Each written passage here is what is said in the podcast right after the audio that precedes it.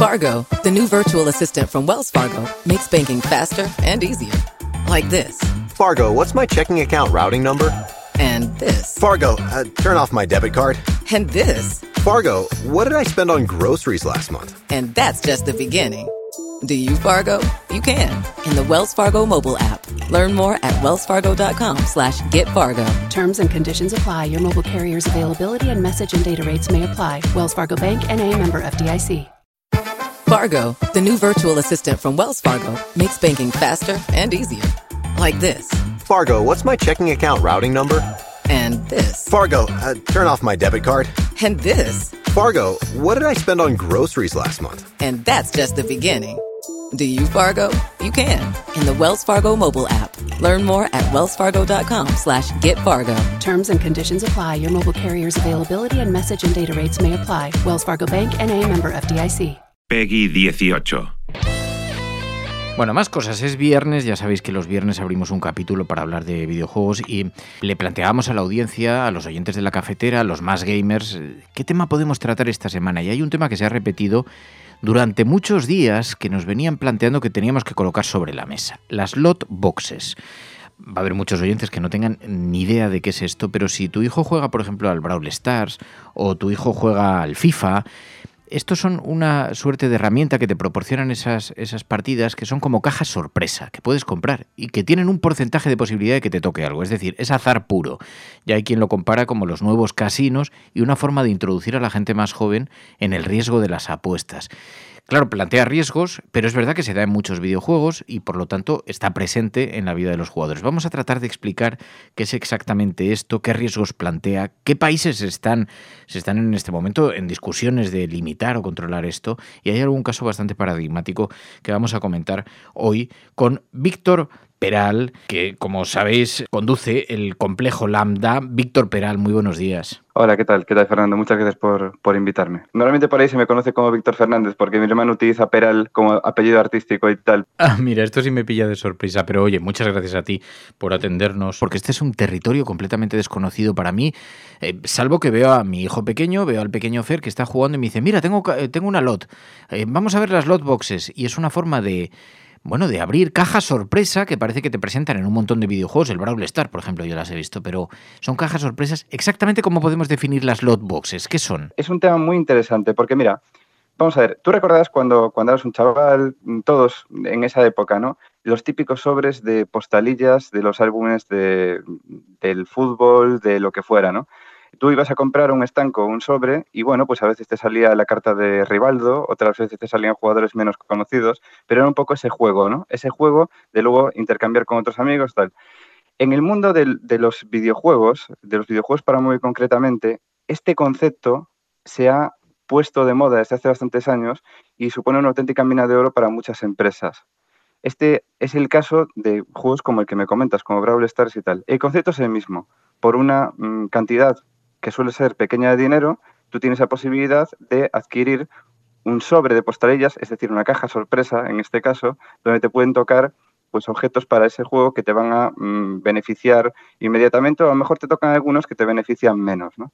En ese aspecto es el mismo concepto extrapolado a esta nueva tecnología. Pero claro, la escala, la escala que tiene esto es mucho mayor que la de un sobre de postalillas de la liga, ¿no? Es decir, la cantidad de, clientes potenciales es muchísimo mayor, hablamos de millones de usuarios. Entonces aquí es cuando se crea un debate, ¿no? Claro, se crea un importante debate porque son cajas de azar, es un juego de azar en el que tienes que invertir dinero y es la puerta de entrada para los menores para los juegos de azar. De hecho, el gobierno ya ha anunciado que está estudiando las lot boxes para saber cómo se puede regular esto, pero ¿qué juegos lo tienen? Porque hay múltiples, ¿no? En realidad, la mayor parte de juegos de, móvil que tengan una economía de juego em, basada en la monetización por microtransacciones, la mayor parte de ellos tienen sistemas de este tipo. Nosotros a nivel interno le llamamos o loot boxes o gachas, ¿no? Son mecánicas de este tipo em, con cierto componente de azar que hacen que los usuarios puedan estar gastando mucho dinero durante mucho tiempo, largos periodos de tiempo. ¿Por qué? Porque no hay certeza de que tú vayas a conseguir lo que quieres, ¿no? Evidentemente, mm, nosotros a nivel interno solemos trabajar con porcentajes de probabilidad de que aparezcan ciertas cosas. Eh, evidentemente, los objetos que son más valiosos son más difíciles de conseguir y los objetos pues más, más simples son muy fáciles. aquí la cuestión está en que esos porcentajes normalmente, pues eh, muchas compañías por autorregulación, por transparencia, los publican. Hay ciertos países, como comentabas, en los que ha habido ya este debate o se está produciendo y obligan a las compañías a, publicar estos porcentajes. Pero la cuestión está en que es algo que está todavía muy en el aire y el mayor peligro que tiene es que eh, induce a ese tipo de, eh, efecto psicológico de la ludopatía, ¿no? Es muy difícil de controlar esto en el sentido de que, bueno, las compañías se pueden excusar efectivamente en que esto, mm, cada uno puede ser responsable de entender que es un juego nada más, pero en la mente de un niño es muy diferente. Pero claro, aquí se produce un segundo debate. Eh, claro, ¿qué dicen las compañías también? Bueno, pero un niño tiene acceso a una tarjeta de, crédito, ¿cómo es esto, no? claro, es muy eh, difícil porque yo lo veo con, mi, con el pequeño Fer y, y nosotros tenemos una máxima que es no, no gastamos dinero en los juegos. Los juegos, si son gratuitos, son gratuitos. Otra cosa es que compres un juego íntegro una vez, pero no se gasta dinero dentro del juego. Eso eh, está prohibido en casa, ¿no?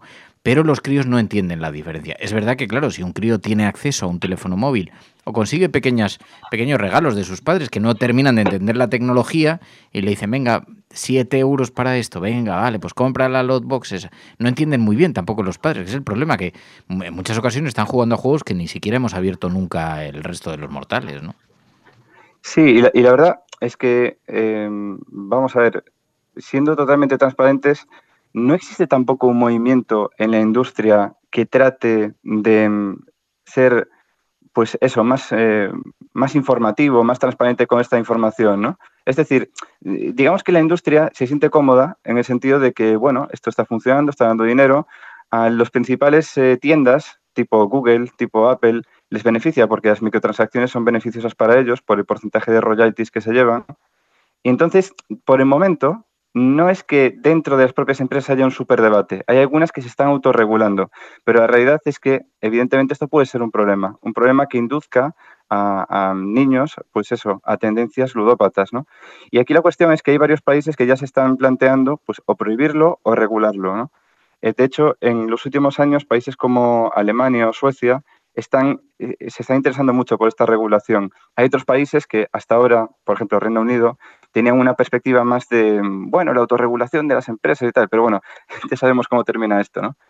Entonces, eh, entonces aquí, claro, la cuestión es que es un debate complejo porque las empresas escudan en que un niño no debería tener acceso a una tarjeta de crédito, pero la realidad, el uso real de, cómo funcionan estas cuestiones es que, por ejemplo, tú para entrar en la tienda de Apple, antes era así, no sé si sigue siendo así, te obligaban a meter una tarjeta de crédito para crearte una cuenta.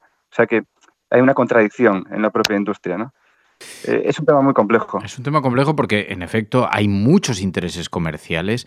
Claro, la, industria también lo mira y dice, bueno, pero esto es lo que siempre han sido los, los sobres de cromos, pero a la vez se ha sofisticado tanto, además implica a los pequeños, además hay mucha gente que no tiene esos filtros, pero bueno, sí que hay países que se están planteando limitar y controlar esto, ¿no? Sí, así es. Y de hecho, em, te diré que hay dos enfoques para las empresas, ¿no? Las empresas que aplican este tipo de contenidos, porque es, es una máxima actualmente en cierto tipo de juegos, ¿no? Em, es, forma parte del diseño de producto.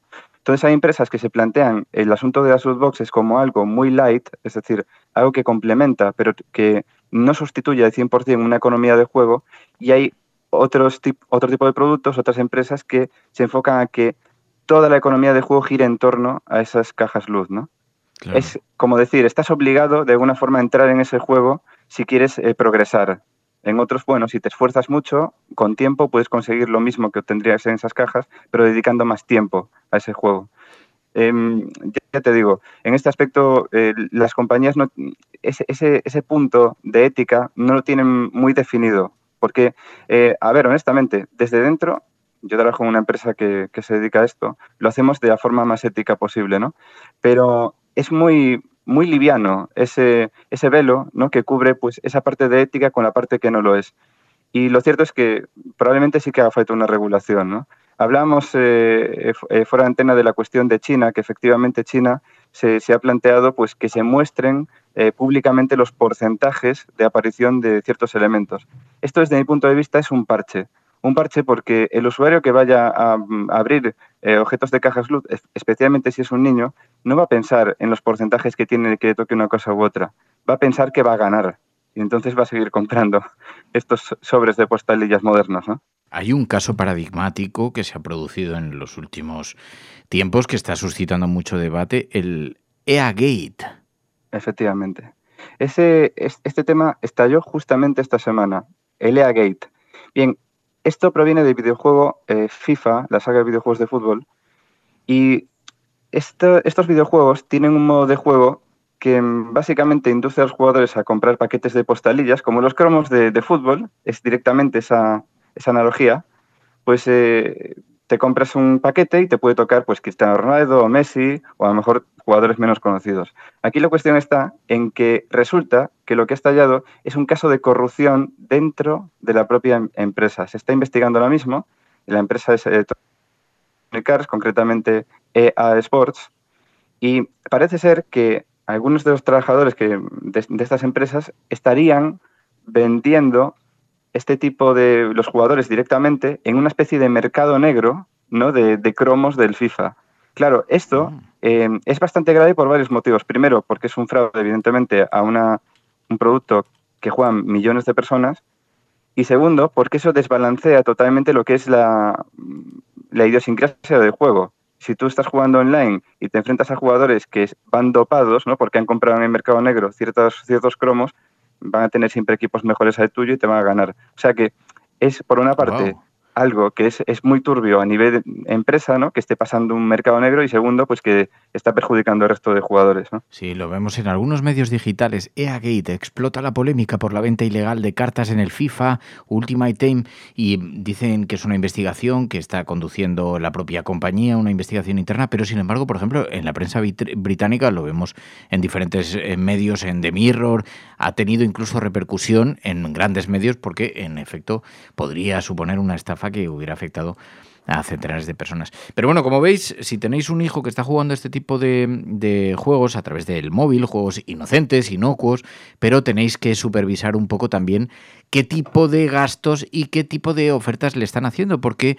las autoridades advierten de que esto podría tener consecuencias. Creo que hay una iniciativa, además del gobierno, en la que está trabajando Alberto Garzón, para regular las lot boxes aquí en España tiene ese peligro, ese riesgo que advierten los expertos. Puede ser la puerta de entrada para la ludopatía. Bueno, mientras tanto, en todo caso, es verdad que también es una forma más de entretenimiento y que tiene, pues, claro, oscuros.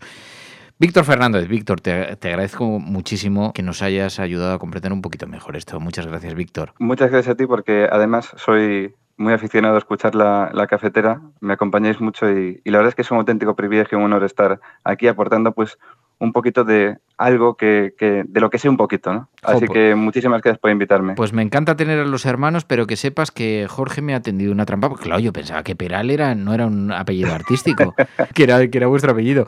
Pero bueno, ya ahora, ahora entiendo la... no, te preocupes, Fernando, porque existe esa confusión habitualmente entre nosotros dos en otros ámbitos. ¿eh? Pero bueno, para, tu tranquilidad te diré que yo me apellido González Berlín y que todo el mundo me, me plantea que me llamo Berlín, lo cual me da algún problema en, en una frontera. Porque siempre, claro, ya me he acostumbrado tanto a mi apellido autorizado que no me acuerdo que tengo otro apellido primero. Víctor, gracias de corazón. Muchas gracias, muchas gracias a vosotros. Hola, cafeteros. El tema de las cajas de luz es un tema complicado y necesita ser regulado. ¿Por qué? Primero porque estás pagando por un servicio mm, que consiste en que igual tienes la oportunidad de que te salga algo. Eh, en países tan extraños como China se ha empezado a regular incluso. Así que nosotros deberíamos de regularlo también como se regula el resto de juegos de azar en, nuestro continente. Y segundo, porque es la entrada en el mundo de las apuestas, por así decirlo, de muchos chavales adolescentes que empiezan jugando a juegos gratuitos y empiezan invirtiendo pequeñas cantidades en conseguir o no una, un objeto que puede ser una skin, o sea, una modificación de la apariencia del personaje. Y claro, empiezas, empiezas a entrar en una dinámica que al final pues se te van las perras por ahí como cuento risa, que dice aquel. Y nada, mm, yo me parece que debería ser regulado y debería ser regulado bien. Aparte de que además, eh, no sé, es, es, es una actividad nueva y como todas las actividades nuevas que ya está sentada, ya tiene ya una extensión, eh, necesita una legislación Buenos días, cafetera. Yo voy a hablar desde mi experiencia de trading card game, de juegos de cartas competitivo, en mi caso Yu-Gi-Oh!, a pesar de que he probado también Magic y Pokémon, porque yo me he negado en rotundo a participar de estas prácticas, de las loot boxes. No tengo ningún videojuego que las contenga. Pero los trading card game tienen más o menos las mismas particularidades. Y me explico. Gobiernos como China tuvieron que decretar para videojuegos como League of Legends o Counter-Strike Global Offensive un ratio muy eh, que se fijase el ratio de, de obtención de las rarezas de estos productos de contenido aleatorio. Así se sabría, se sabría entonces una skin legendaria cuántos sobres necesitarías y por lo tanto cuánto dinero necesitarías para adquirir una carta de esas. Otra cosa es la carta que tú quieras. Pero en el caso de los sobres y cajas de sobres de eh, cualquier trading card game, si tú le das la vuelta ya va a venir directamente el ratio de aparición de esas rarezas en el sobre y en la propia caja de sobres. Lo único que no se va a saber, lógicamente, es el contenido. Y aquí es al donde voy. Porque los vendedores, generalmente, de este tipo de productos, abren cajas en cantidades industriales y de esta manera lo que pueden determinar es el ratio de cada carta en concreto. De tal manera que si tú, por lo que sea, mm, no te quieres atrever a comprar cajas hasta que te salga, que es lo lógico, eh, lo que haces es que o bien la puedes comprar a tocateja, que es lo que suele hacer la mayoría, o bien lo que hago yo es esperar a que la reimpriman y la bajen mucho más de precio. Aunque tenga que esperar meses e incluso años. Pero esto no se puede hacer en un juego de cartas. Eh, de, por ejemplo, en un FIFA esto no se puede hacer o en un Call of Duty porque cada año va saliendo un producto de estos, con lo cual tienes que pasar por caja y con lo cual no es tan factible de comprar y de vender. Es un desperdicio de dinero. Buenos días, cafetera. Soy Jorge Peral. Hoy me gustaría hablaros de un juego que salió hace unos días y que lo está petando. Se llama Loop Hero. Y de momento, este juego es exclusivo para PC. Bueno, Loop Hero nos pone en la piel de un caballero que ha visto como un ser maligno, una especie de lich, ha destruido el mundo, lo ha convertido en la nada. Y nuestra misión es ir recomponiendo ese mundo. Eh, la manera de jugar es un poco complicada de definir porque mezcla varios géneros, roguelike, estrategia, juego de cartas. Cada pantalla se compone de un nivel cíclico y mientras nuestro personaje da vueltas por él de manera automática, pues tenemos que ir gestionando los recursos que consigue en sus peleas y decidir, cuando acabamos el ciclo mm, o, si continuamos dando vueltas para conseguir más recursos. Puede parecer muy sencillo, pero realmente se va complicando el juego y resulta muy divertido y también muy adictivo. Eh, el juego ya ha vendido medio millón de copias, medio millón de copias en solo una semana. Y esto, pues la verdad es que es la leche, teniendo en cuenta que este juego lo han hecho pues en un puñado de personas, no sé si tres o cuatro. Es una auténtica pasada. Es el típico juego que con muy poquito consigue mucho y además eh, pues tiene un buen precio, creo que lo podéis encontrar por unos 13 o 14 euros en Steam. Y, bueno, ya os digo, demuestra que con muy poco se puede crear algo muy interesante sin disponer pues, de gráficos increíbles o de un altísimo presupuesto. Os recomiendo que le echéis un ojo. Así que nada, pasad un buen fin de cafetera. Hasta otra.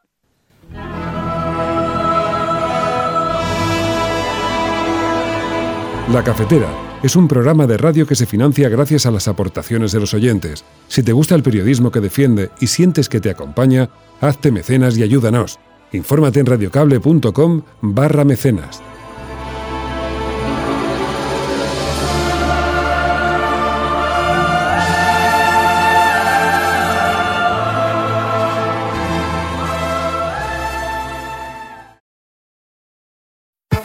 Fargo, the new virtual assistant from Wells Fargo, makes banking faster and easier. Like this. Fargo, what's my checking account routing number? And this. Fargo, uh, turn off my debit card. And this. Fargo, what did I spend on groceries last month? And that's just the beginning. Do you Fargo? You can in the Wells Fargo mobile app. Learn more at wellsfargo.com slash get Fargo. Terms and conditions apply. Your mobile carrier's availability and message and data rates may apply. Wells Fargo Bank and a member FDIC. Fargo, the new virtual assistant from Wells Fargo, makes banking faster and easier. Like this. Fargo, what's my checking account routing number?